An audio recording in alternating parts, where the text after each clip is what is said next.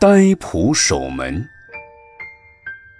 有一个人因为有事要出远门，动身时叮嘱仆人，要好好看门，要好好照管系驴的绳子，不要让驴跑了。此后，邻居家在演戏，那仆人听了不能自已，想去看看，于是他把门板拿了下来。绑在驴背上，牵着驴子去看戏。仆人去后，家中所有的财物都被贼偷光了。主人回家后，就查问仆人说：“这究竟是怎么一回事儿啊？”仆人回答：“主人叫我看守的是门、驴子和系驴子的绳子。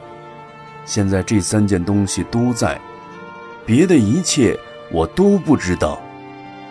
主人听了更加气恼，大声骂道：“你这笨人，叫你看门，就是为了屋里的财物。现在财物都已经丢失了，留着一扇门，又有什么用呢？”佛陀教导我们，应当守护好眼、耳。鼻、舌、身、意这六根的门，不要被色、声、香、味、触、法这六尘的贼所侵入。看好爱欲这条绳子，守住烦恼这头驴，不要让它随意乱窜。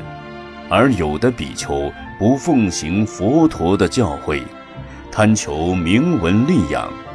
庄的六根清净，在幽静的地方坐禅，其实心意流驰，贪着五欲，被色声香味触法所迷惑颠倒，就好像老守着无名的驴子和贪爱的绳索，却洞开了六根的大门，使得正念、道品、菩提心之类的珍宝。